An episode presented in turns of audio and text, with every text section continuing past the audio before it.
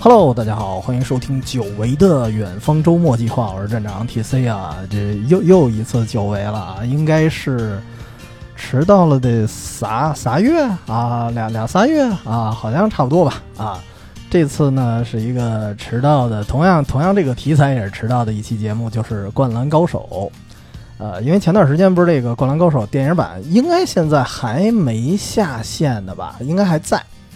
呃，关于这个题材啊，其实我们之前的节目就已经聊过，得有两期了啊。当时算是刚刚看到一个剧场版啊，这个电影版的一个预告片儿，然后我跟其他主播呢，我们就做了一个关于啊人物做了一期，然后关于经典桥段和篮球本身也做了一期。那么这一次呢，算是。理论上算是什么 Part Three 啊，但是这次可以说有部分内容我可能以前聊过，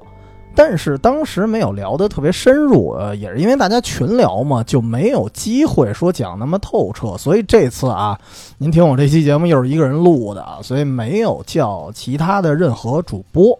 所以咱自己呢一个人来说说啊，正好趁着这个新的，啊也也不算趁着啊，稍微有点迟到了，就是新的这个电影版啊也看过了，重新呢再把《灌篮高手》这个事儿拿起来聊聊。所以这次其实这个视角啊跟以前又完全不一样了，就是这次啊我特别想说说就是。在整个湘北五虎啊，全人物咱还不算，就湘北五虎这一波人里啊，就是相当呃相对来说比较边缘化的一个人物，就是赤木刚宪。如果从赤木刚宪的视角去看待《灌篮高手》这个故事啊，我觉得虽然电影版它是宫城良田这个视角，但是这期节目我是想从赤木这个视角去看湘北这一路什么一路走来啊，一路成长啊，一直到对决身亡。会是一个什么样的体会？但是回到刚才我说这话啊，就是赤木他和其他五虎比起来，相对来说比较边缘啊。尤其是呢，这次咱看过电影版之后啊，看过的朋友都知道，这个宫城良田他的戏份比漫画又增加了许多。那这就让他的人设呢更丰富一些，更丰满一些，人格魅力可以说又加了一分啊！但是我一直在想呢，相比之下，人赤木刚宪到底这个受欢迎的程度到底几何呢？啊，其实从浮面上啊，咱都不看什么数据什么乱七八糟，这这都不看，就从浮面上来说，包括咱可能跟平常日常里的朋友聊天儿。大家瞎说八道的时候，就包括或者说网上去讨论的时候，就是赤木刚宪，咱别说喜欢的程度啊，光是提及的次数，他比那老几位就稍微的少一些。那么，如果咱再再理智一点，咱再看这个官方的投票来看啊，其实日漫很多时候，咱比如说买单行本，你经常会发现它里头好多漫画都有那么。一两页啊，是给你一个角色的一个投票排行。当年呢，《灌篮高手》也有啊，当时是应该是 Jump 做的，就一共进行过两次。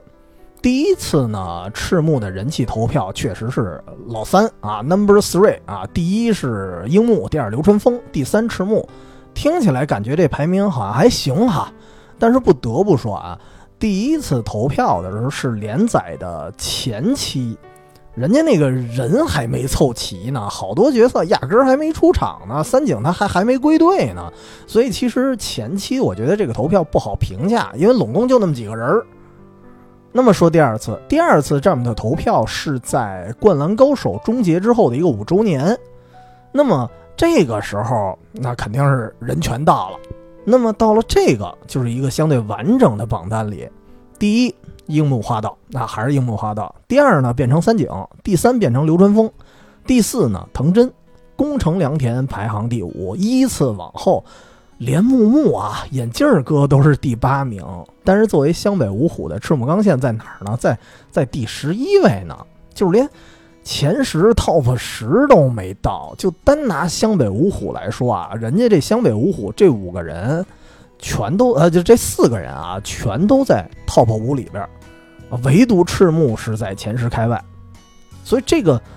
怎么说呢？我个人觉得啊，可能是当年大家看漫画的时候，首先这大哥长得没那么好看。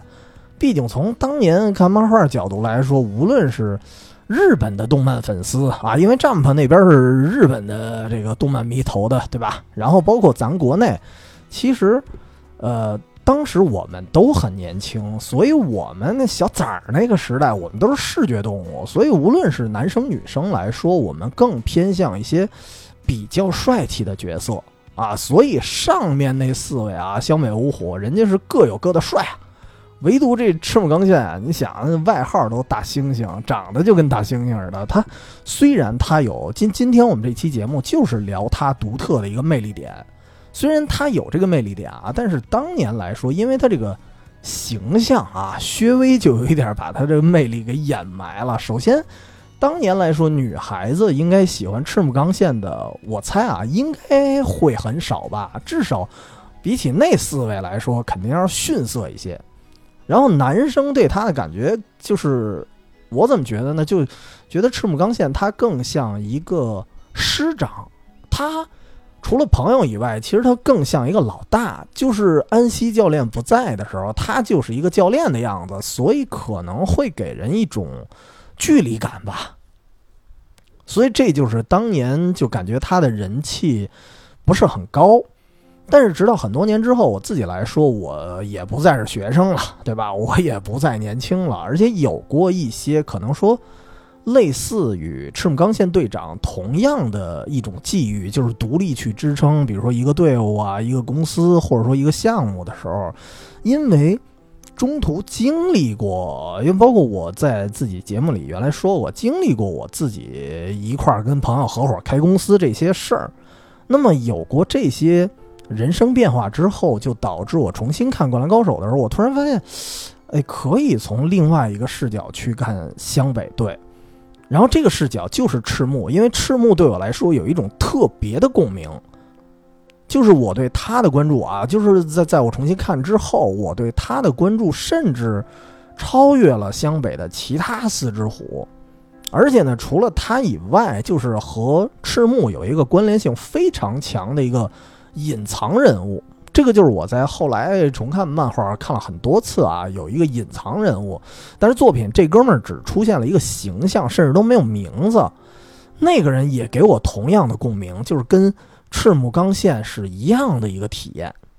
那么聊这个赤木和那隐藏人物之前啊，咱还先短评一下这个电影版啊。之前其实电影版上映之前推断过好多次，或者说也不叫也不叫推断吧，就是一个期待。就是我当时挺期待说这个电影版，它是能在原著之外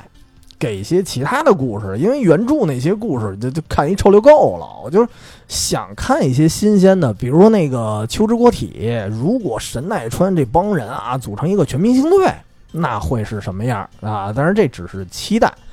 呃，后来到了电影院看到成品了，确实这个聚焦。还是聚焦在山王之战啊，漫画本身就有的，看了好多回的。但是因为，呃，确实这场比赛它直接去证明了整个湘北它真正的实力，至少从这个首发阵容来说啊，它确实是具有冠军相的。这场最终战其实对整个湘北的一个肯定。所以电影版选取这一段对我来说依然是很开心啊，因为毕竟弥补了当时这个全国大赛没有动画版的这么一个遗憾，而且何况这次又补完了很多工程个人的一个设定，这个我还挺意想不到的啊！我也没想到这个工程的戏份多了这么多。不过这个呢，我也听说了一些事儿啊，就是大家评论的时候就看完了之后觉得，哎呀，这个。比赛的流程给的戏份可能还不够多，然后某些名场景呢可能没有重现，但是我觉得对于老的这个当年我们我们大学那会儿啊，管这个灌篮高手的粉丝我们叫 SD 粉啊，对于特别老的 SD 粉来说，我觉得好像无所谓。虽然我一开始我也我也希望就是说，万一他拍了一个这个山王之战，我希望他拍一个比如说三部曲。啊，真的是非常细致的把山王之战一帧一帧的去给你还原，那多棒啊！但是我看到成品之后，我会感觉无所谓吧，因为所谓的名场景，其实你电影啊，你你不需要给我，因为你比如。呃，原来啊，我举一个其中一个例子啊，比如原来看漫画有一个名场景，鱼柱削萝卜啊，这个去点醒赤木刚宪的时候，那是我当年特别喜欢的一段。虽然看着又魔幻吧，又搞笑吧，因为同时加上此刻的这个鱼柱啊，赤木的老对手，他已经是一个一个厨子了，然后他通过一个。食材上的一个比喻，去暗含了一个打球时候，无论是打球啊，包括可能人生上的一个哲理的时候，你你发现，其实无论鱼柱还是赤木，在这一刻他们都成长了。所以这段对我来说是真的是一个名场景。但是这次电影压根儿就没这镜头，然后鱼柱本人呢，也就是一闪而过，你能看一个非常模糊的一个脸孔，但是一看就是鱼柱那老大个儿啊。但是我觉得。就无所谓，因为我看到赤木刚宪倒下的时候，我脑子里啊，我脑子里下一个画面，这个镜头，这个这个削萝卜这镜头，自己就冒出来了啊！鱼柱自己就出来削萝卜来了，按都按不住，就是因为我是觉得对这个漫画可能看的次数太多了，就是到哪一个关键点，我已经知道下一幕会出现什么了。所以我反而觉得这个电影它拍的啊，它改编的很很收敛，就是反而很适合一些老的 SD 粉，就不是那种你非得填鸭似的把我所有名场景啊历历在目一全都得给我，我觉得不需要，因为如果真的我是奔着名场景来的啊，那我就我直接搜抖音，我我我直接搜 B 站。肯定早就有人把一些漫画的名场景都给我混剪一遍了。我我要看山王之战所有的名场景的重现，我根本不需要电影版啊，我看抖音就完事儿了。所以我觉得这种就是收敛型的改编，它变成了一种就是像是作者和读者之间的一个默契的互动。它不是说把把所有场景全都追给你，而是当你这个读者足够了解这场比赛的时候，尤其是以前你你看了好多遍都看一臭溜够了，自然而然就会出现一种特殊的化学反应。某一个场景一出现，然后你自己脑子里就蹦出了下一个画面了。我觉得这个互动还是挺好的。那么正好也也说到这画面啊，我觉得还有一个有意思的地方就在于很多人可能。看不太惯这个新的画风，尤其是这色调啊，就就跟掉色儿似的啊。这种风格它具体是一啥风格，反正我也不老懂的，我我不好去评价。但是我只能说我自己的一个体验啊，就是我看的时候，我会发现一个很有意思的一个感性上的体会。我不知道这个片子当当时拍的时候是不是刻意为之啊，就是故意用了这么一个色儿。就是我看到这个色调的时候，它会让我想起什么呀？就是因为我我以前玩收 收相机嘛，就我们节目比较熟悉的都知道我收藏相机，所以我会用很多很多老的胶片机。那它这个色调会让我想起什么呢？它会让我想起掉了色的拍立得。就如果您拍过那种，是是叫拍立得啊？对对，拍立得不叫立拍得，反正都差不多。就是如果您拍过那种拍立得的照片啊，因为我尤其是我准备节目的时候，还专门把我高中毕业那会儿跟哥们儿拍的那个拍立得那老照片我拿出来了。就是我发现啊，就是哪怕我已经很妥善的保存了啊，也不招太阳，但是发现还有很明显的褪色，或者说这这个色儿你可以理解为就是收藏界有一词儿啊，叫日烧，就是。这种褪色恰恰会觉得它很有时代感，这就是为什么很多人喜欢胶片或者喜欢拍立得，就是它哪怕拍立得是刚拍的，你看着也跟老照片似的。那么其实这个恰恰就跟电影版给我的感觉是一样的，它特别像啊，这电影版特别像当年那个 TV 版褪色之后的一个风格。所以你看，哪怕这个电影它的剧情啊，它剧情里面，你看攻城的那段回忆那是过去式，然后山王呢，山王之战呢是现在进行时。但是我从一个观众的视角来看啊，对我来讲，我感觉它仿佛都是过去式，就是我没有那种看实况的感受，就是我我的观感，我会觉得我是谁呢？我是湘北的其中一员。我退役了很多年，我擦拭着老照片去翻看我们当年的光辉岁月的感觉。所以这个颜色对我只能说对我个人来说，我觉得刚刚好，它就是一种用来回忆的色调。何况比起以前那个 TV 版那么艳丽明快的一个画面，其实电影版它有一种洗尽铅华之后的那种朴素感，没那么扎眼，因为。它真正要震撼你的，已经不再是画面了，不再是那些名场景了，甚至最后樱木和流川有没有那机长，对我来说无所谓啊，因为最珍贵的东西，它早就已经在心里生根了。电影版呢，对我来说就是一个引子，让那些东西重新发芽。那么刚才说的稍微有点感性了啊，咱重新回到这个山王之战啊，为什么说这次咱只聊赤木？是因为啊。呃，这期节目如果单说这一场比赛，我都觉得里面包含的内容实在太丰富了。因为它，你看，包含了篮球的技巧啊，包含了这个篮球的智慧，包含了篮球的这种执着，对吧？这种精神。而且除了场上球员之外，你看，实际上安西教练和藤本教练，对吧？这个山王和湘北的教练之间。他们也在博弈啊，然后包括各自的这个替补席的反应，然后包括那些围观的什么海南啊、陵南啊这些老对手，他们观赛的一些反应，他都有体现。可以说这场比赛它是整个灌篮高手的一个群像，可说的实在是太多了。但是节目时长有限啊，我只能取一瓢东流水了。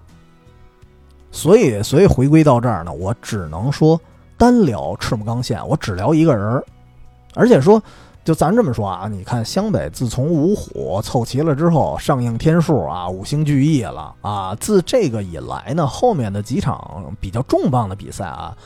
基本上都是群像戏，所以你要真单提出来，我觉得这这这老几位啊，这老哥几个，我每个人都能给您聊一期，所以其实这次我在做大纲的时候，因为。我做大纲啊，不得不说，其实我是几乎是逐字稿，就是文字稿，所以其实我本来写了很多那个四虎的事儿，然后本来想稍微提提啊，结果一下没刹住，然后呢，这一期的大纲一下就两万字干出去了，所以我一想，就是你比如说，我其实特别想聊聊三井啊，三井说我那特别鸡贼啊，特别智慧的一面，我说算了吧，对吧？因为那个如果再聊的话。这期节目俩钟头打不住，所以我干脆呢，我就大胆的删掉他们的戏份儿啊。本期节目是一个删减版啊，所以只能单聊赤木。而且我干脆就说，虽然可能有点遥遥无期，但是我就定了一个新坑啊，以这期为起点。打算呢，未来聊一个湘北五虎传啊，其他人呢什么时候聊那不一定，先把这坑占上再说啊，什么时候拉没准儿。所以今天这期咱就聊赤木刚宪。其实湘北对战山王这场，你可以理解为它就是游戏里的那种终极 BOSS 战，然后打完了之后收经验的那么一场比赛。湘北五虎当然每个人都有不同的蜕变，咱们说说这个赤木刚宪他有什么蜕变。但是如果要说这个蜕变，那首先您得有缺点才能蜕变吧。所以呢，咱得说赤木刚宪。赤木刚宪这个角色，他到底有什么缺点？就是我看过来啊，因为因为这次节目为什么准备的也比较久，就是因为漫画我又重新看了一遍。我真是觉得赤木刚宪他在湘北五虎里面他比较特殊，就是他的缺点其实非常非常少，尤其是作为一个中锋啊，他这个位置上，然后再加上他一个队长，我觉得他已经趋近完美了。因为首先灌篮高手啊，包包包括人世间啊，你要放大说，这这个世间就没有完美的人啊，对吧？但是赤木是一个趋近完美的角色。为什么这么说呢？咱先对比一下啊，比方说，小时候看《灌篮高手》，我最先觉得谁厉害啊？我先觉得流川枫最无解啊，多厉害呢！尤其是整部书第一次打的比赛是湘北对陵南的一个练习赛，然后当时最开始的进球啊，就是流川枫的引导之下，对吧？助攻了赤木，打一扣篮，先打破了得分荒，然后取得了这个湘北的首首次得分。然后紧接着呢，第三个进球又是赤木投篮没投进，然后流川枫有一飞身补扣。当时小时候觉得这流川枫帅炸了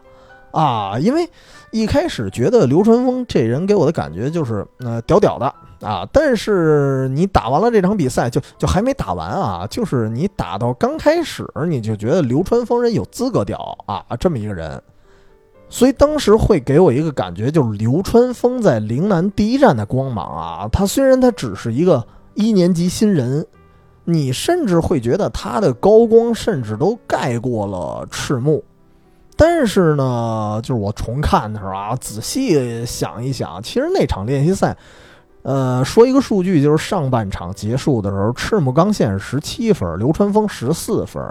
其实赤木刚宪给的那个得分的镜头不是很多，但是你也能看出，其实还是赤木在引领球队。而且你会发现，就是在整场比赛当中啊，只有赤木。只有他那个中锋的位置在对位的时候是完全压制陵南的，所以陵南那一战你能感觉赤木，呃，应该说是毫无破绽吧？哪怕是你看他眼角都让鱼柱给打伤了，哗哗流血，没事儿，人家回头一脸的刚毅，说这包包扎一下回来就干你，所以你就感觉这哥们儿他无论是硬实力还是精神力，他都是毫无破绽的，然后。其他几场呢，就是在在这山王之前啊，其他几场比赛你几乎也看不到什么致命的缺点。你看书里的评价来说啊，就是外人的评价来说，他已经是神奈川的首席中锋了。然后在湘北五虎凑齐之前，属于什么呢？我觉得他就相当于属于湘北队是谁也打不过，但是中锋这个位置呢，谁都打不过赤木。就是相当于他是湘北的一个顶梁柱，而且他的实力也是受到了这个大学的认可，对吧？有一有一段嘛，就是在即将进入这个全国大赛之前，有一个叫深泽体大的一个大学抛出橄榄枝，说你要是带着湘北挺进八强，对吧？这词儿应该现在这词儿叫保送吧？你就直接来我们学校啊，哪儿黄土不埋人啊？你来我们深泽体大吧。这个说明。体校的球探也好，还是体校的这个教练也好，包括其他的那种高等级的中锋选手也好，他们都是非常看重赤木的。这个就是从外人的角度，你就能看出这个这是赤木一个实力的象征啊。同时，咱抛开说抛开评价，你去看他实打实的比赛，剧情年里的一些重要赛事啊，赤木在他的位置上几乎呢就是叱咤风云了。而且他的那个叱咤风云，就是我觉得他不是因为对位弱，恰恰是，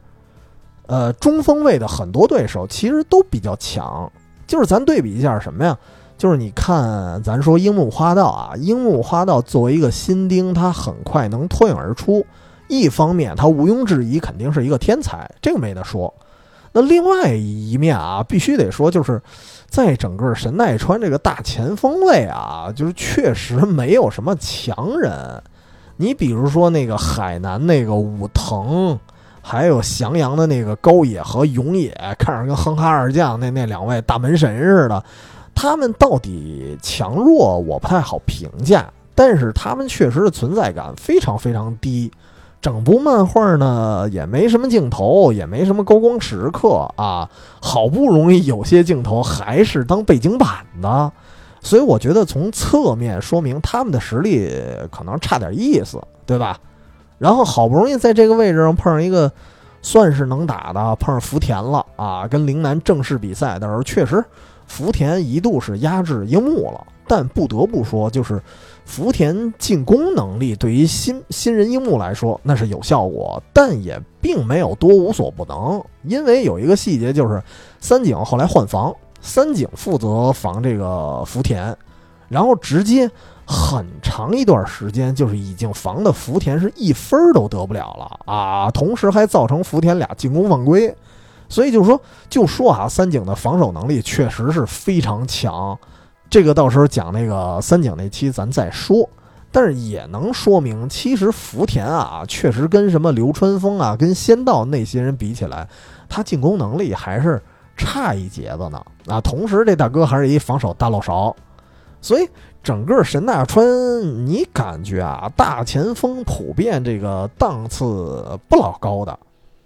而且别别说神奈川了，就是。就算进了全国大赛，然后你看山王跟樱木首发对位的那个图腾柱啊，我忘了哦，好像叫野边健广吧，外号图腾柱，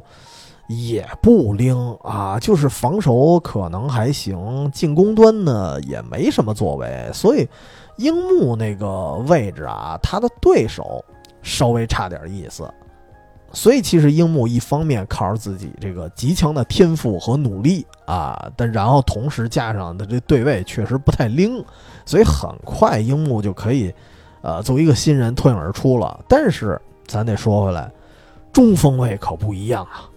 你看这个县内前四强啊，除了五里那个球队就是中锋的镜头啊，当然五里整个球队他的那个镜头都很少，那个咱不提。就是其他的，你看陵南的鱼柱。翔阳的花形，海南的高沙一马，这几位其实都不怂，而且他们给我一种什么感觉？就是他们的能力是相生相克啊，非常的五花八门，就谁也不能说孰强孰弱的那种。咱就说鱼柱啊，单从尺寸上来说，这哥们儿比这个赤木肯定是骚高闷壮。我记得有一个镜头是他们俩擦肩而过。你就看鱼柱光脑袋瓜子就比这个赤木大一圈呢，啊，然后这个鱼柱的身高那是绝对优势啊，但是他被赤木压着打，甚至整个湘北啊五虎还没凑齐的时候，整个湘北全队水准还比较弱的那会儿，湘北可以惨败陵南，但是赤木是绝对压制鱼柱的。然后到了这个另外一个高沙一马，高沙一马属于。就是看起来啊，无论是高度还是力量，其实都比这个赤木、鱼柱，包括他们俩都差一截儿。但是论技术、论心态，其实这哥们儿比鱼柱更高阶啊！这不是我评价的啊，这是鱼柱自己说的。这个当时海南对陵南的那场比赛的时候，鱼柱就感叹过，说其实高沙从力量和高度肯定都不如我，但技术是真强啊。对吧？这就属于来自同行的一个肯定了。而且那场比赛来看，当时海南的队长木申一给高沙布置了一个任务，有这么一个细节，就是跟他说：“你要造犯规，你把鱼柱得给我弄下去。”然后高沙非常干脆的就给应下来了，而且人家很快真的是把鱼柱给罚下了。就是你能感觉高沙其实在搞心态啊、造犯规啊这个技巧上。他绝对是胜过鱼柱一筹的，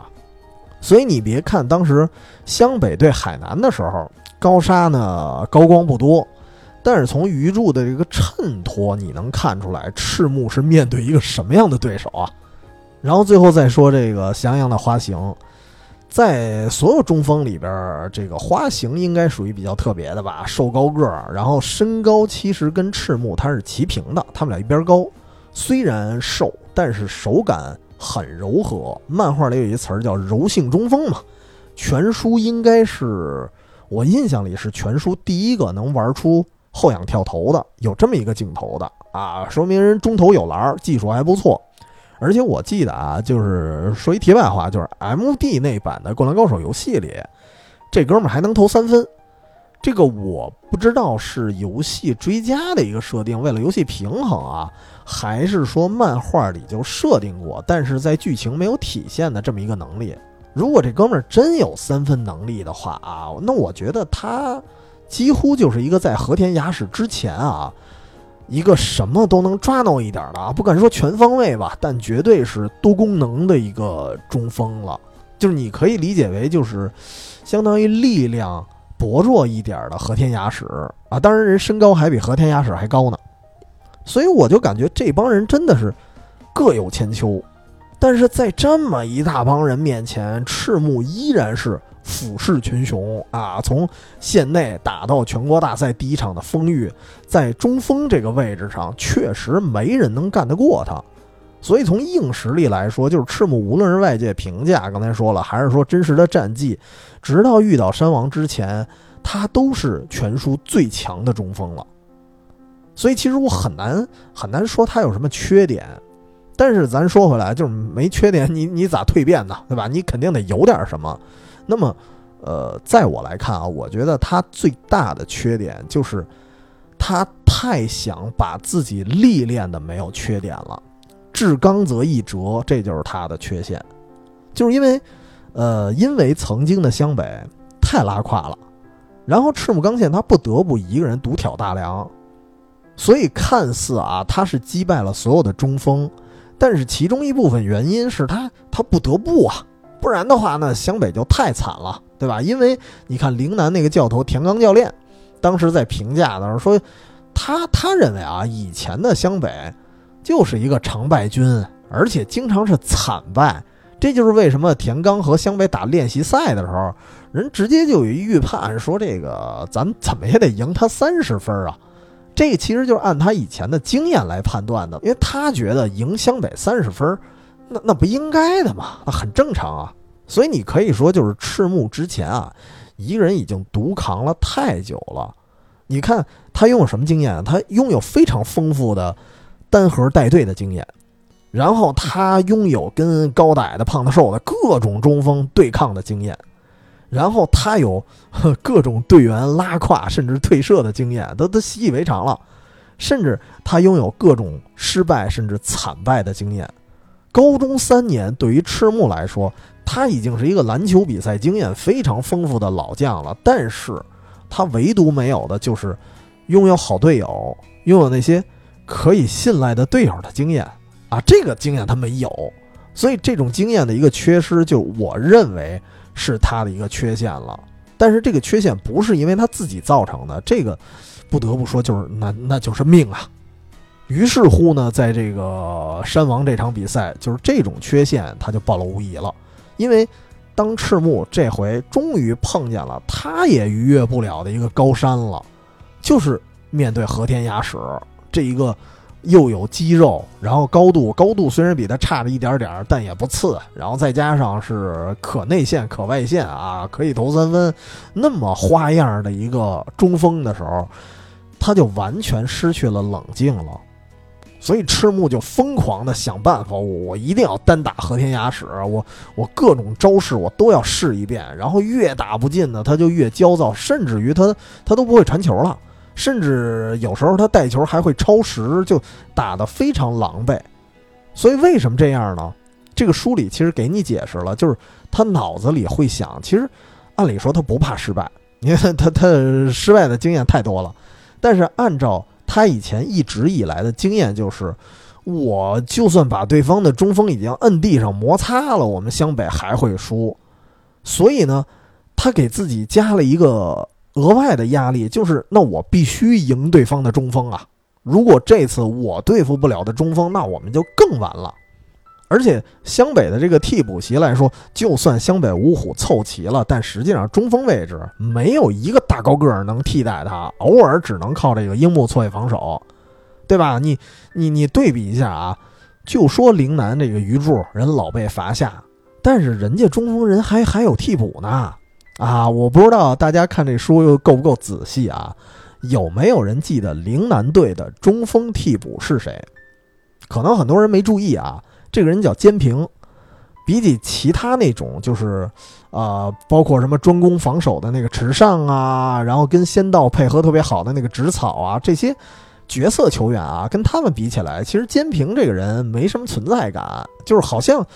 你也查不到什么专门的资料数据，就是你也不知道监平多高，但是只看画面就感觉，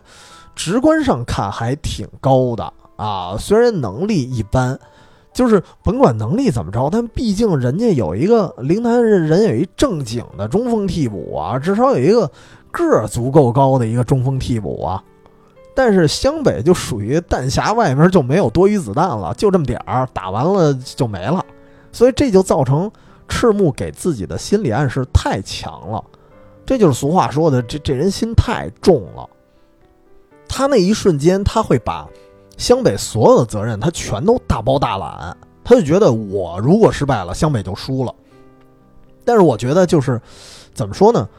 一个人他太在乎，或者说他失去过太多的人，他的心才会重。就是咱平常聊天的时候，你会说啊，这个人心特别重，你觉得这是一个贬义词，但实际上这个人心太重，这个事儿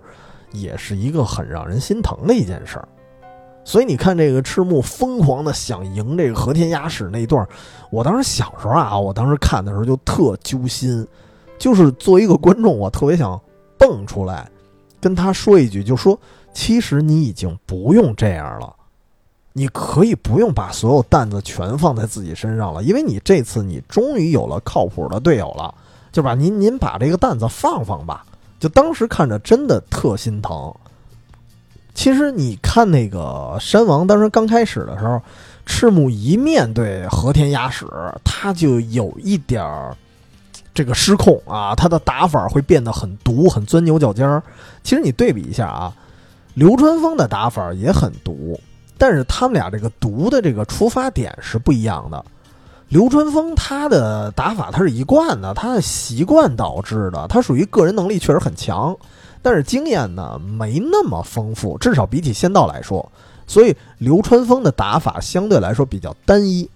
但是你看山王那一场啊，赤木比流川枫还毒，是因为他潜意识里他还没意识到，其实自己已经有了很厉害的队友了，他已经不用像以前那样说说说独揽重担了，他就觉得我必须我硬碰硬，所以这就是他的缺陷，他就类似于说，呃，一个人你要他。吃苦，对吧？这是成长的经验。但是，你知道，一个人如果吃苦吃的太多，反而是一种负面的经验，因为他会陷入一种，就是自我啊，无论是自责还是自我苛求也好，他会陷入这种情绪。这我觉得就是一种吃苦吃太多，产生一种不太好的一个经验，导致他不知道如何来认识自己，甚至不知道如何该认识他身边的人了。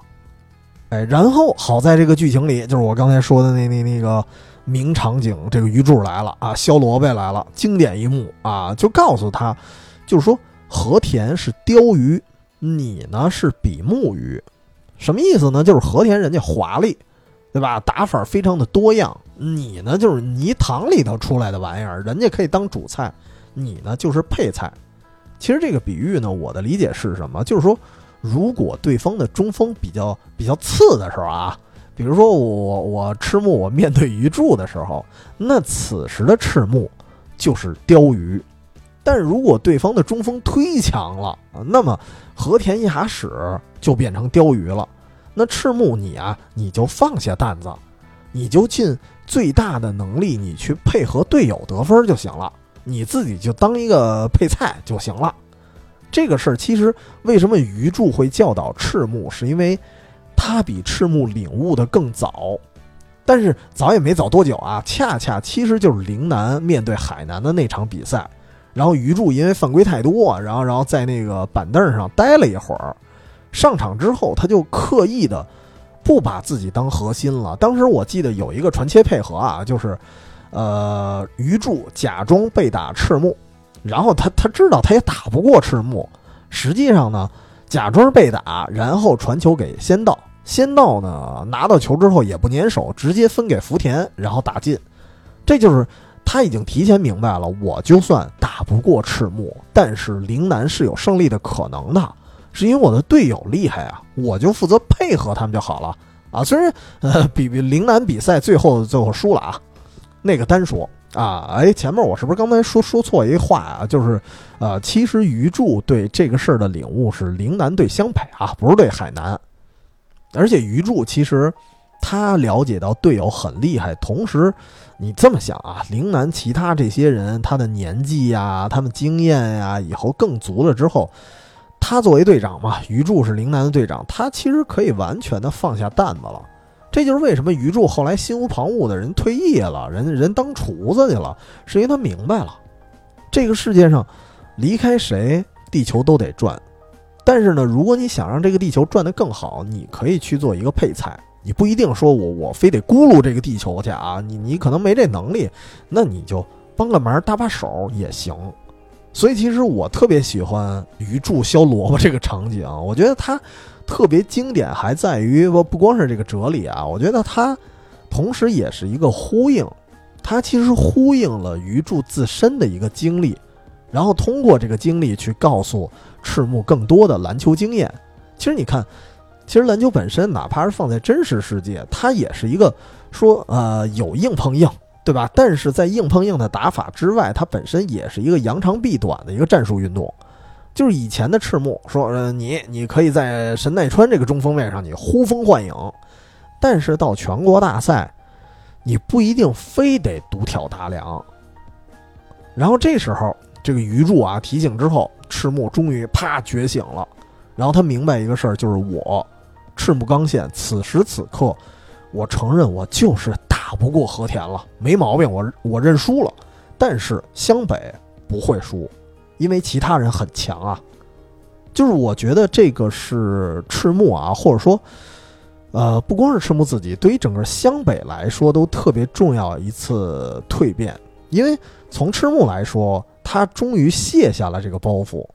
这个包袱可以说自上一任啊湘北队长离开了之后，他一直背在身上吧。啊，这次终于放下了，而且当。他放下之后，他对自己篮球的理解肯定也是更上一层楼。所以最后山王接近尾声的时候，赤木，你看他终于也打出自我来了。就是我觉得，就是当他醒悟了自己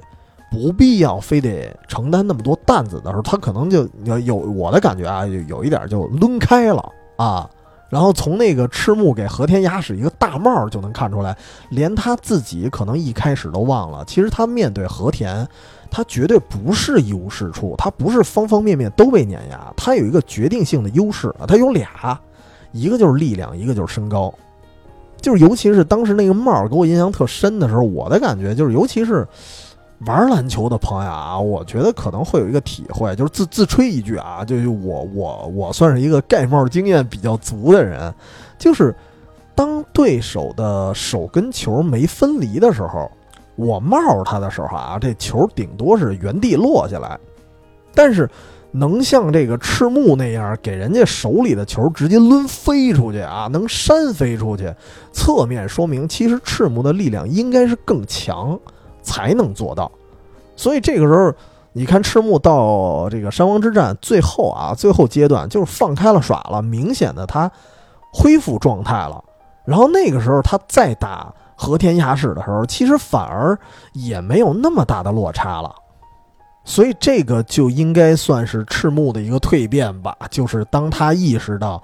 自己并不是无所不能，然后当他也意识到其实篮球确实是一个团队游戏的时候，这就是他的蜕变。但是，呃，就是我会有一种什么感觉呢？就是嗯，那场比赛，你看樱木。他的蜕变是越来越成熟，然后流川枫呢打法是越来越多样，他们给人的感觉啊，他们那些蜕变我看的都是挺欣喜的啊，挺热血沸腾的。唯独到赤木这个蜕变，我当时看的是啊特心疼。就是首先我记得看过一些评论啊，就是觉得好像有些朋友在评价说赤木啊，他在比赛里情绪不是很稳定。啊，作为一个队长，有时候他自己心态都会崩啊，这算是一种批判的声音。但是这个咱得得说一事儿啊，就是得得得解释一下，咱别忘了一个事儿，就是说，虽然赤木长得跟一德猩猩似的，但是人家还是一十七岁的少年呢，对吧？人赤木刚宪，人家还是个孩子呀，啊，所以我觉得这个这个角色不能用太上帝视角的角度来评判。他确实是一个受过很多很多挫折的一个小伙子啊，所以其实我数了一下啊，我印象里在这个湘北五虎里面，赤木应该是哭过的次数最多的一个人，但是不是因为他性格懦弱啊，而是因为我觉得他心里的伤口确实比别人要多。因为他他不像樱木和流川啊，一年级新生直接真的，樱木和流川，你按理说他们俩算幸运的，一入队就遇上了顶级的队友，然后特别负责的队长和顶级的教练，然后一路也是过关斩将，多场大比分的连胜，然后他们是刺激和鼓舞起来的，所以他们其实我觉得相对来说幸运，但是赤木不一样，他经历了太多的惨败，太多的失望了。你看，呃，好不容易一开始啊，一入学的时候有一个还算靠谱的队友吧，啊，然后中途放弃了，就是三井嘛。然后剩下的几位队友，虽然木木啊，木木眼镜兄已经很努力了，但是天赋有限，实在帮不上什么忙。所以赤木他属于，就是因为别人帮不上他，所以他只能把自己锻炼的无坚不摧。然后他对梦想的那个执着，其实我觉得啊，比湘北五虎其他几人可能更强。是因为什么呢？因为他是一个真正被被现实教育过的人，就跟你拿樱木花道来说，其实，在剧情眼里，虽然他经历过失败，但是失败的次数没有很多。但是你相比之下，赤木呢，人家是被教育了三年啊啊，失败了三年，就跟周润发那句话似的，我倒霉了三年，我就是要等一个机会，我要争一口气。不是要证明我自己比别人威风，我只想要告诉别人，我失去的东西，我一定要拿回来。这是周润发的台词儿，但实际上放在赤木身上同样适用。但是有一点也能证实，这个能坚持下来，能能倒霉了三年依然坚持这么一口气的人，他一定是一个绝对坚强的人。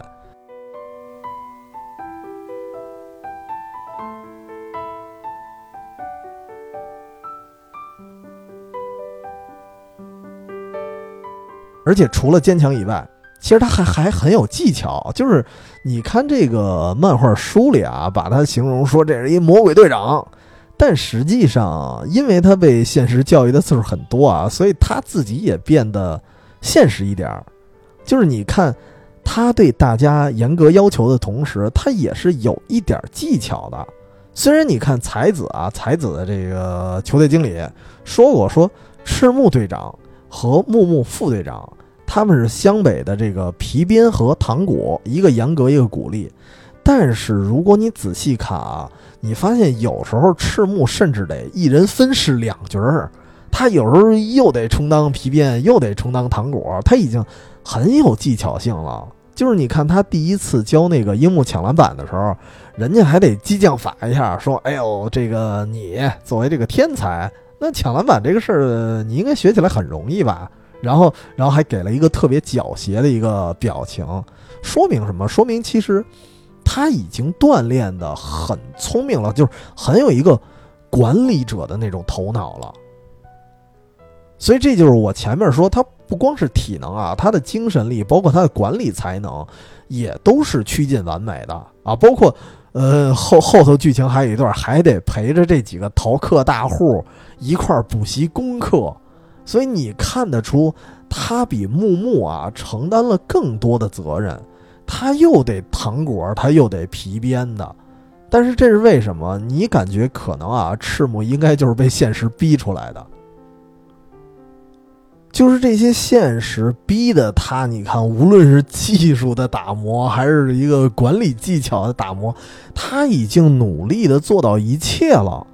但是唯独这个队友这个外在的因素啊，实际上强求不来的。队友这件事，我觉得怎么说呢？对于湘北来讲，对于赤木来讲，我甚至有时候会觉得队友这件事儿，他会像是一种隐喻。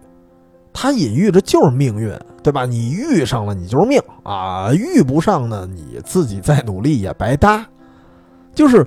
我觉得，除了赤木，可能很多人都有这种经历吧。你说咱努力了吗？但是就就努力了，但是命运就不给你啊。三分打拼，七分命，这七分老天爷他就是不给你，所以没什么用。可能在拼搏的路上，大多数人啊，我相信。大多数人可能是命运不济的，所以为什么？呃，我我说到这儿就说到一些自自身的一个体验啊。我说我会有同感，就是当我试图去创业，当我试图去牵头去做点什么的时候，但是有时候你会遇到那些就是他真的必须得好几个人才能做的工作。我把我这一头已经做到尽善尽美了，我甚至熬夜还给。其他人擦一点点屁股，哈，对吧？去做一点别的事儿的时候，你发现真的有一些队友他是完全无动于衷，那我就真的我确实觉得我不可能以一敌五啊，我是真的无能为力啊。所以从我的角度来看，我真是觉得《灌篮高手》他已经不只是青春了，它意味着更多。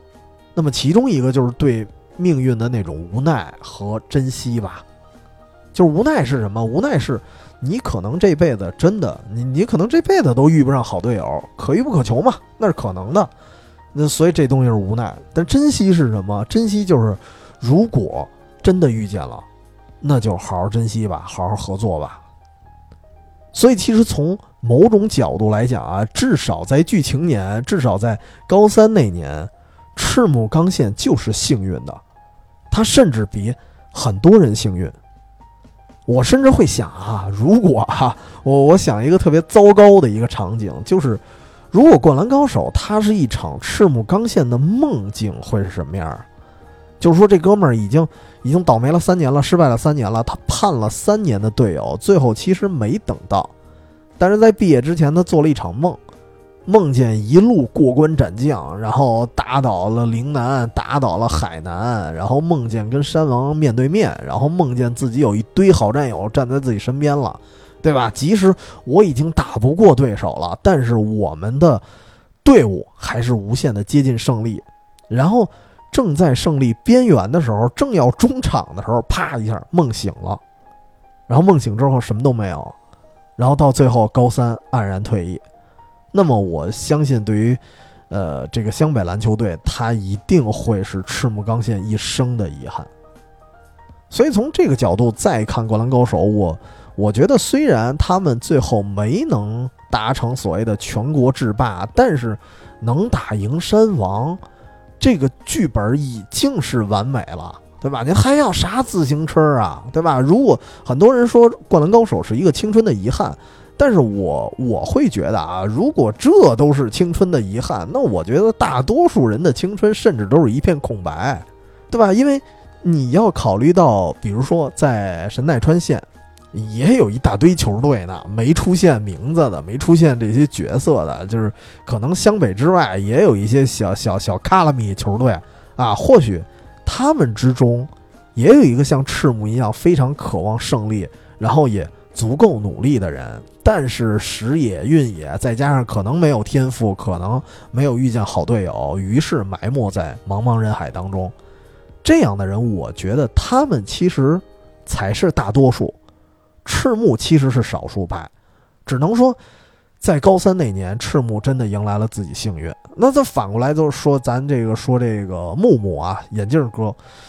木木如果不在湘北队，他在别的队。会是什么样？因为你要知道，木木这个人已经很努力了。他一个人留在这个篮球场馆，他不走的时候，他自己那儿一个人练三分的时候，你能看出他已经很努力了。但是他那个儿一米一米七八吧，好像是那个身高，就是咱咱正常人身高啊，再加上相对来说比较瘦弱，还是一近视眼，就是他的天赋也不够。然后如果他还不在湘北，在一小卡拉米球队啊，对吧？也没有一个好队友。那他可能，甚至啊，甚至都没有人会关注到他，他就黯然离场了。哪怕他可能真的是坚持了三年，但是可能什么结果都没有。所以其实木木在湘北来说也是幸运的，但是我不相信在神奈川县只有一个湘北队有这么努力的人。其实其他球队的人应该也很努力吧。所以咱咱咱别的球队咱也不说啊，因为剧情里没出现。咱还是说回赤木刚宪，就是，呃，赤木刚宪几次的情绪崩溃啊，甚至大哭啊，哭的时候我觉得好，好像应该是次数比别人都多啊。当然我指的是因为篮球哭啊，这个樱木哭的次数应该是最多的，但实际上他是因为失恋，那那个不算啊。就是，呃，确实是因为篮球哭过或者情绪失控的时候。呃，最多的就应该就是赤木，就是因为他担子重啊，而且足够的执着呀。那话怎么说来着？就没有梦想的人不伤心啊，对吧？那有梦想的人肯定肯定得伤一下子。所以其实我是特别能理解，就是赤木，尤其是呃在山王那场，还打打比赛还正打着呢，人就哭了，就是因为他可能终于发现这都不是梦境啊，这些人都是实实在在的队友啊，就是他终于非常接近的自己想了梦到了无数次的一个目标啊，所以当一个人扛了很多年，当他终于接近这个梦中的目标的时候，在现实里接近这个梦中的场景的时候，我相信任谁都会哭，而且就算哭啊。赤木反而是最坚强的那个，这一点都不矛盾。咱们对比现实里，我敢说，就现实里有的球员面对一场关键比赛的时候，受伤之后给自己打封闭针，对吧？出现过吧？哪怕断送职业生涯，我也要赢。如果赤木在现实里，他绝对是这些球员的其中一个，他一定是敢给自己打封闭，然后拼尽全力也要赢下去的那个人。所以这事儿我就是往远了想啊，你看这个所谓 NBA 啊，还是还是还是 CBA，CBA 有有没有名人堂我不知道啊。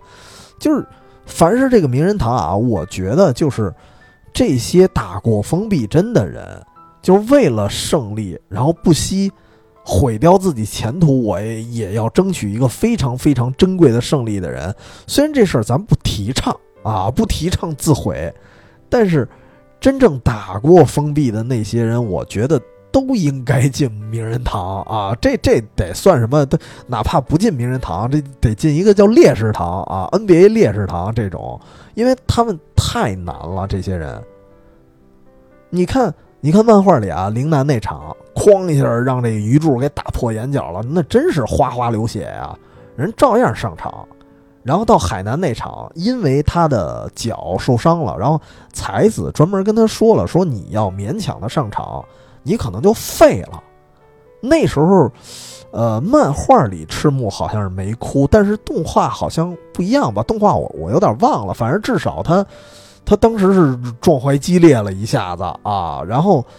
他当时。就是你能感觉他非常的矛盾，要么因为他那个脚已经肿得非常高了，他要么就是永久的伤害，要么你就输掉比赛，永久的遗憾。所以他会想，我赢一次比赛太不容易了，我终于达到一个跟跟海南队、王者海南我可以互爆的这个地位的时候，我我已经走了太远的路了，我不能到这个时候你告诉我脚撑不住了，那不行，我瘸了我也得打下去。这绝对是刚烈的汉子呀，对吧？刚特别烈啊，所以当时我就当时最初这个画面的时候，我们当时还是看的动画版。就我看到这儿的时候，我是觉得，就突然啊，至少那一瞬间，这这赤木真男人啊！我觉得其他的角色立刻都黯然失色了。就那一瞬间，在这个场地，你觉得这就是唯一的英雄。而且你知道这个赤木他的受伤，呃，跟后面的一些剧情其实是一个特别重要的呼应。就是你看很多咱们这个 SD 粉啊，可能在山王一战的时候看见樱木花道受了背伤，然后继续坚持比赛，大受震动啊，对吧？但是要知道，就是樱木这个人，抛开他本身，这个人本身就特别刺儿头，特别不服输。这是他其中一个，就是说我受伤也要坚持下来的一个原因，但是我觉得一定是有另外一重原因的。那么另外那重原因就是，他已经在历次的这种比赛中，已经一次次的被赤木所感染了。因为在樱木眼里，其实赤木已经不止一次啊，不遵医嘱的情况下就上场打比赛了，对吧？眼角受伤一次，然后海南崴脚一次。然后后来，因为呃跟陵南队的那次正式啊决定要出现，决定能不能进入全国大赛的那场比赛，是跟海南那场的背靠背，第二天就打，所以赤木又带着，就相当于第三次了，然后带着伤脚继续上阵。虽然一开始赤木还有一点很紧张自己的脚，但是后后面也是抡开了，爱咋咋地了，豁出命我也得赢那种。所以其实。后来樱木啊，樱木能那么顽强的把山王比赛一直打到结束，能能能受着伤，我能支撑到那场绝杀，我觉得很大一部分原因就是这个湘北队长给他带来的一个极大的感染。甚至你看，当时有一个镜头，就是樱木在受伤之后，他疼到身体都已经发抖了，还继续打比赛。然后那个背影其实是跟赤木之前是如出一辙的，所以在其实，在樱木之前，赤木才是那个真正的铁人，无论生理上还是心理上。所以，其实你看，咱咱回顾过来说，这个赤木哭了那么多次，其实他就属于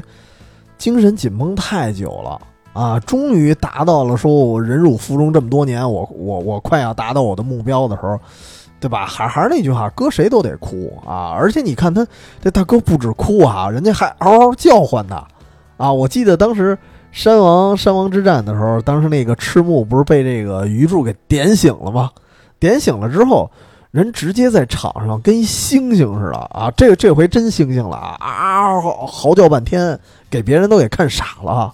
但实际上，就如你仔细这个漫画啊，如果还是真的是你看的细一点，你会发现，其实对赤木来说，就嗷嗷叫唤这件事儿啊，也比较轻车熟路。当时就是刚才咱说那个深泽体大不是来找这个赤木说能保送吗？啊，对吧？当时赤木，呃，认为他。受到了顶级中锋还有这个牛逼的大学的一个认可了之后，然后漫画里当时给了一个特别小的、特别小的那么一个画框，一个小镜头，就是他一个人在窗台那儿呼嚎，啊，就是嗷嗷叫唤，然后那个镜头把他也画成了一个大猩猩的样子。就当时那个镜头会给我一感受，就是我觉得啊，赤木刚宪可能不止一次这么干了。而且不难想象，就是可能包括赤木刚宪，可能包括现实中的一些朋友，就是很多人他可能呃一直在坚持一个别人眼里微不足道的一个梦想，然后他们去拼命的这这这些人啊，但是呢，同时又郁郁不得志，那他怎么办呢？他很可能会在一些没有人的地方，然后通过种种方式，可能就是嗷嗷叫唤啊，可能是别的一些东西。来释放那种压力，所以这个这个嚎叫就，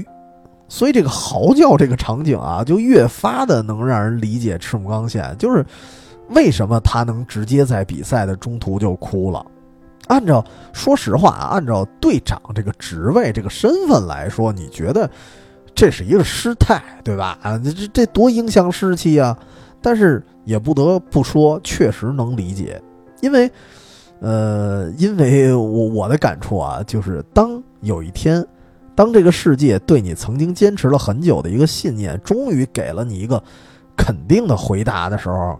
当你所有的那些那那些所谓什么坚持啊，什么这乱七八糟的啊，终于被那些你可能认识，也可能压根儿就不认识的那些人，他们去认可的时候，我猜所有人可能都会来一次什么所谓情绪上的一个大爆发。因为就是自己一个人，他去坚持的太久了，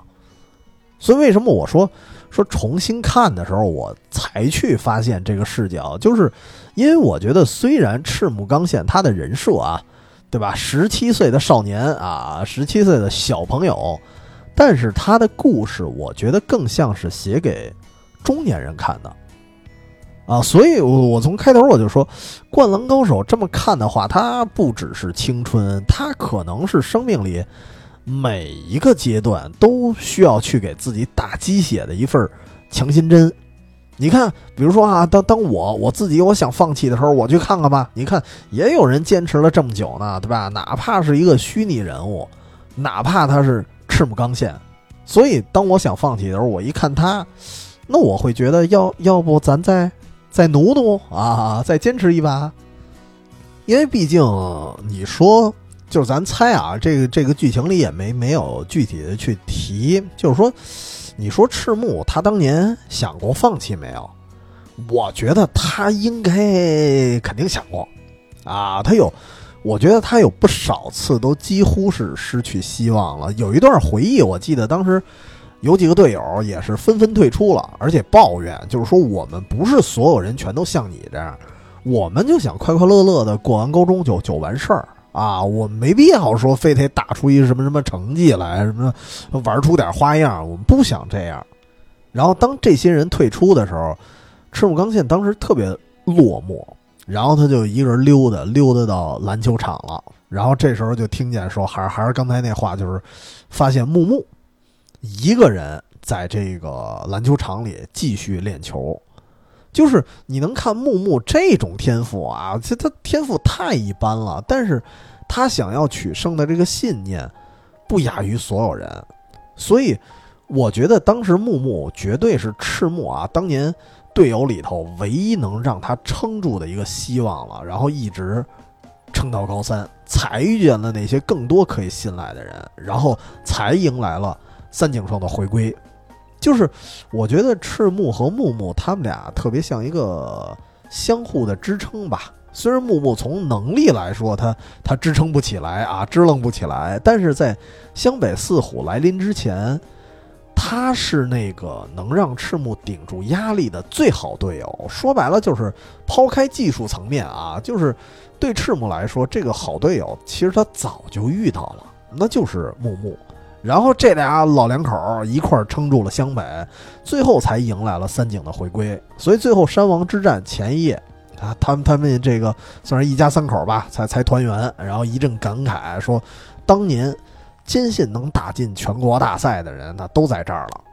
但是其其实能让这个赤木支撑下去的，我觉得除了赤木啊，我觉得还得说对手也很重要。啊，在陵南那一仗有两个最重要的对手啊，当然就是陵南的第二战啊，两个最重要的对手都登场了，一个肯定就是鱼柱，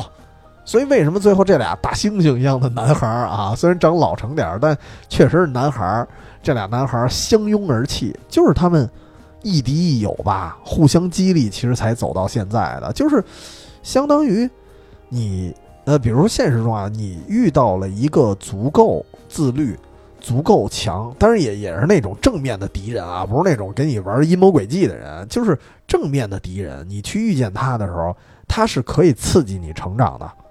但是另外一个，我觉得还是一特重要的人，就是这个重要的对手啊，就是呃谁呢？也在陵南那场比赛出现了啊，当然不是仙道啊，仙道是流川枫的宿敌，那那一挂的。还有一个就是。柔道部那大个儿青田龙岩，啊，这俩名字别搞混啊！还一青田信长不是青田信长，这个青田龙岩，我觉得他前期戏份好像挺多，后期好像比较少啊。但是这哥们儿还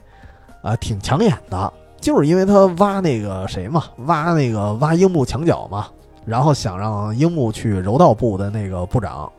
这个青天龙岩他跟赤木刚宪算是发小，然后俩人呢。最后走向了不同的运动，但是一直属于这个各自较劲那种，就是，就是得说啊，湘北柔道部其实人家是相当强，而且在漫画的剧情年，人家还是县大赛的冠军啊，以冠军之姿，然后打进了全国大赛。但是小时候，其实我特特讨厌这人啊，特特讨厌青田龙岩啊，就因为我觉得他。他特欠，就是一方面是因为他挖墙角，然后有时候他说话还特扎心，就是我忘了他有没有直说过了啊，细节我有点忘了，就是反正那意思就是说，樱木花道在你们篮球队那绝对是屈才了啊，反正你也进不了全国。就是你说这句话其实特别恶心人啊，尤其对于赤木这种坚持了好多年，然后命途多舛的人来说，还挺伤人的。所以我当时就挺烦他的啊。但是在陵南的那场比赛，就是决定湘北出现的那场比赛上，当时呃湘北已经被追分追得非常有压力的时候，哎，青田龙岩出现了，然后带着一个。应该是那个锦旗，应该就是他们拿下那个县大赛冠军那个锦旗，那么一玩意儿。就是我我第一反应还是觉得，哎，这哥们儿真欠，嘿，又来臭美来了。但是呢，你仔细看他的柔道服，写着俩字儿“湘北”，就是这俩字儿虽然啊表示的人家不是不是湘北篮球部，人家表示我们是湘北柔道部，但是人家也得带“湘北”俩字儿，就感觉。意义好像不太一样了，就是什么意思呢？就是虽然大家从属于不同的体育部，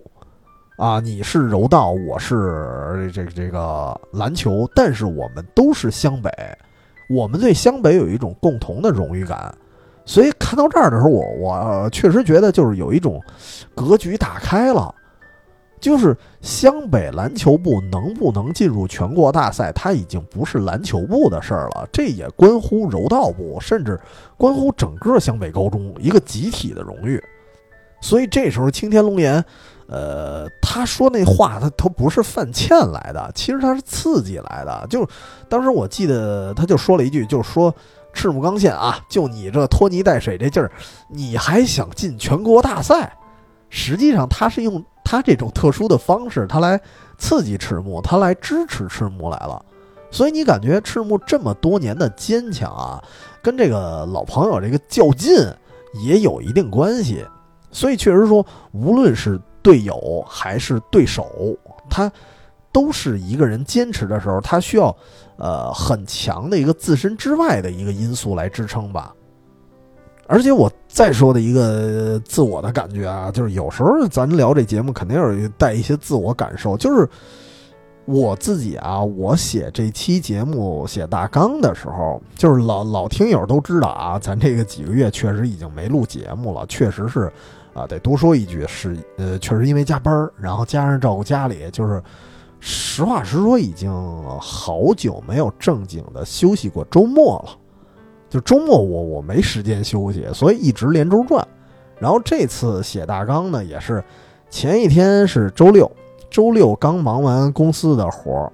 然后呢周日的上午我跑到医院，然后下午呢正纠结呢说。要不我稍微歇个半天儿啊，不然一周末全外头跑，我这小体格我真撑不住了。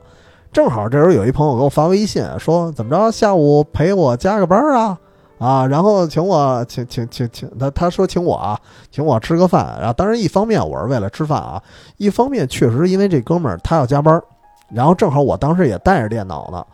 我就琢磨着那那那那就这样，他加班那我就背着电脑出来。他忙工作，我写大纲，对吧？这个是什么呀？他就是一个刺激，就是正好是他也要加班，那我我正好也把我的这事儿忙完了，我就不至于。如果如果那天如果他不说这句话，我可能就回家睡觉去了，啊，你们也可能就暂时的又得缓一段时间才能听到这期节目了。所以这个就是一种，就是算是队友加对手的一个相互的支撑吧。那么说回《灌篮高手》啊，说这些额外的元素，就是我我刚才开头就说的，还有一个人，就是那个神秘人。我曾经想过啊，如果电影版以这个赤木的视角来拍，那会是什么样的？就是，呃，我如果是我，我是导演的话，我自己瞎琢磨啊。如果我是导演，我可能会给赤木加一场戏，就是让赤木去写一封信。写给我刚才说的那个神秘人，因为毕竟这个，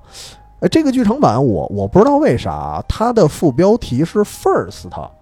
有没有人去查一下这个《灌篮高手》电影版为啥叫 First？我我不知道啊，我就没刻意看过，就是琢磨一下会不会有 Second 的，会有什么 Third 的啊？以此类推，最后来五个，我不知道。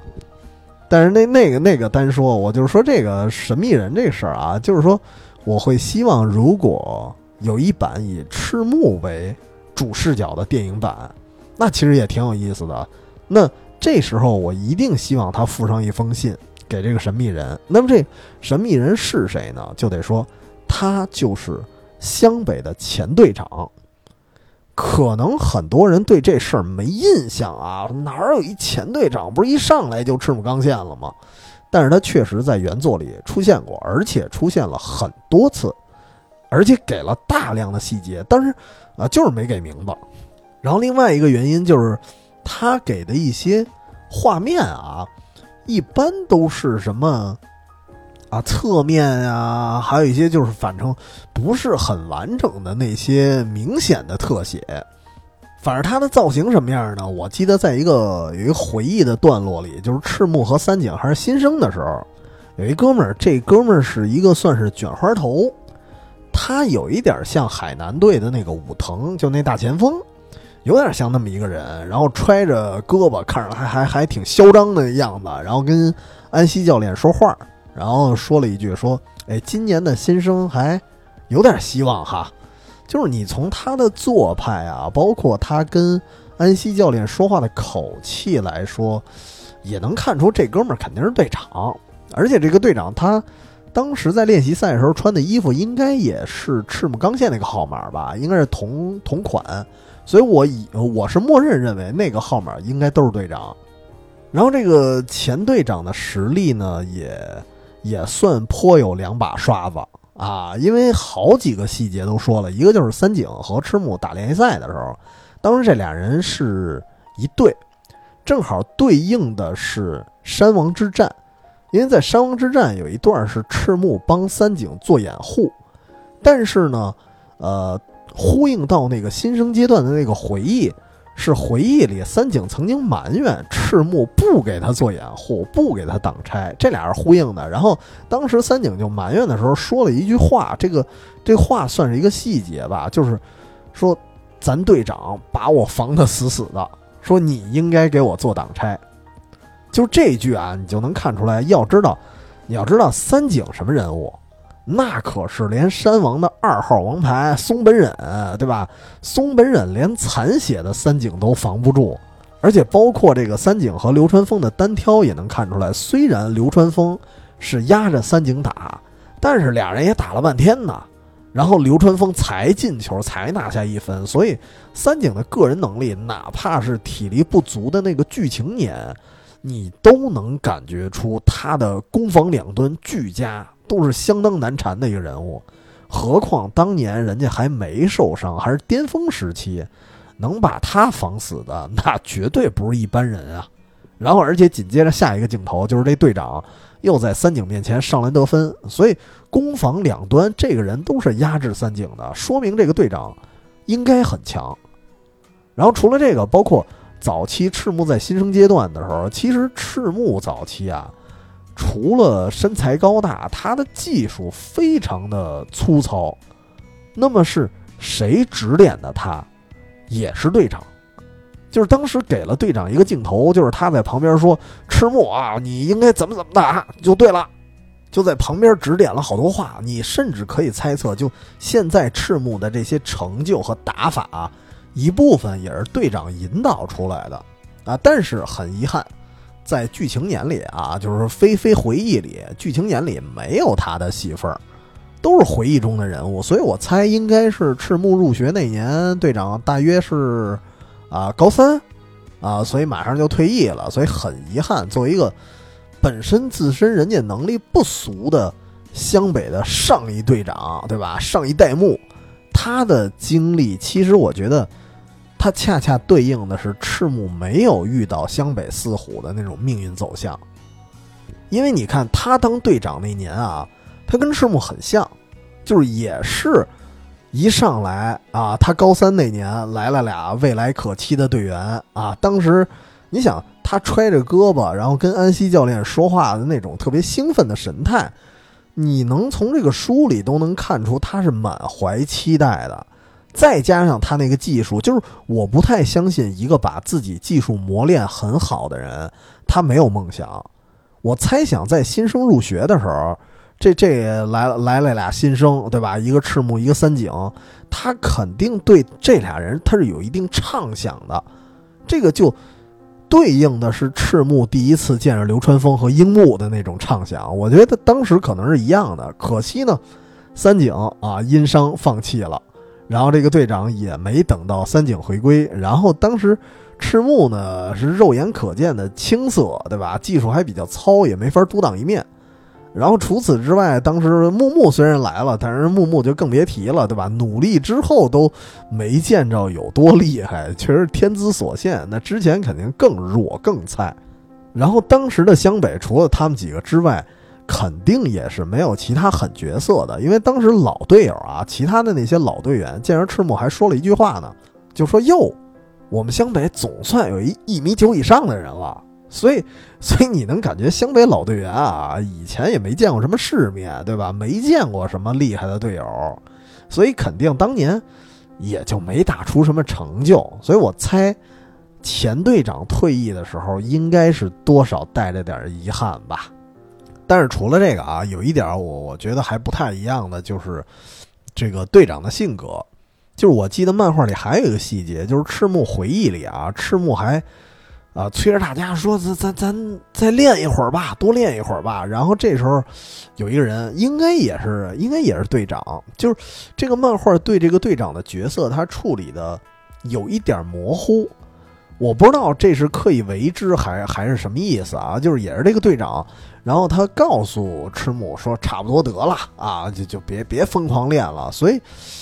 呃，那个镜头也会让我觉得，可能队长没有那么强的争胜之心，甚至还不如自己的队员呢。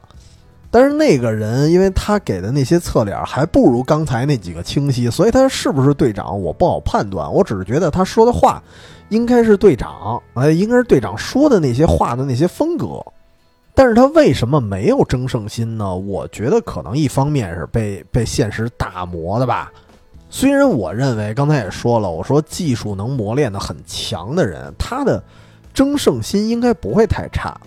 但是呢，确实因为你看湘北队刚来一个 MVP 啊，对吧？然后人家就跑了，当不良少年去了。然后呢，赤木呢就还还不老成熟的啊，那会儿还青涩。然后加上自己整个整个湘北队也估计也就俩人，对吧？很难成大业，所以可能因为这个缘故就。人就佛了，这个队长可能就一次次失望之后，人家就不在乎了。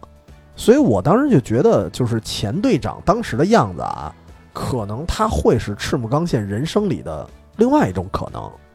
所以为什么我就会想，那么，呃，如果赤木有一个他的主视角的话，那么我希望他在山王之战之后啊，打赢了之后，跟自己的老队长有这么一场对话。这这这就算我一个幻想啊！我猜，我猜他会说说，嗯，作为作为老队长，你曾经满怀期许的我呢，在你离开之后，真的把球队扛到了现在。然后你另外一个给予厚望的这个新人三井啊，他在高三那年他回来了啊，而且真的用他的三分能力，把我们一块儿把湘北一块儿一块儿带到了这个全国大赛。所以算起来，当年加入球队的人虽然只剩下寥寥三人，木木、三井和我，但是当年你盼望的湘北登顶的那个场景，至少到了我们高三这一年，在击败山王的一瞬间，他他算是实现了。而且今年之所以咱能达到这个成就，也是因为有两个被寄予厚望的一年级天才，比我们当年那两个一年级生啊。要更强，那就是流川枫和樱木花道，就是，而且我会觉得赤木可能会告诉老队长，就是说，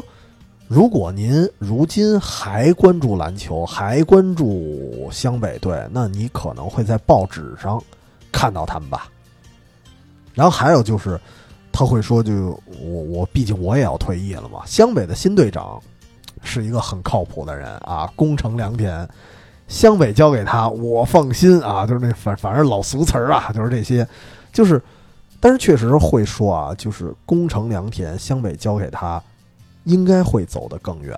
啊。最后一句就此致敬礼什么什么的啊，跳出这封信啊，就说到工程，我刚才说到最后这个落款的一句，就是呃，电影版不得不夸一下啊，就说他加戏的这一段也挺好的，就是电影版最后一攻啊，最后一投。实际上是攻城良田在部署策略，他拉着大家说：“我们最后一投应该怎么怎么着。”俨然有那么一点这个场上教练的感脚了啊！我会觉得这一段特别像一个对漫画的补完，因为漫画里的最后一攻啊是没有这段的。因为要知道，呃，我记得 SD 粉当年一直有一个这个这个这算也也不叫骂战吧，就是一个讨论。就是说，宫城和三井，谁应该当赤木的下一个队长？其实一直有两种说法，有一种说这个三井的篮球智商可能更高，但也有说这个，你想宫城，因为当时这个漫画原著里出现了这个镜头啊，就是宫城和三井决定谁当队长的时候，宫城能在三井那种级别的防守下已经能拿分了。说明工程当时的战斗力已经大幅度提升了，对吧？等等等等，当时讨论了各种说法。然后呢，但是当时大家对呃这俩谁更适合当队长这个事儿呢，没有一个统一的定论。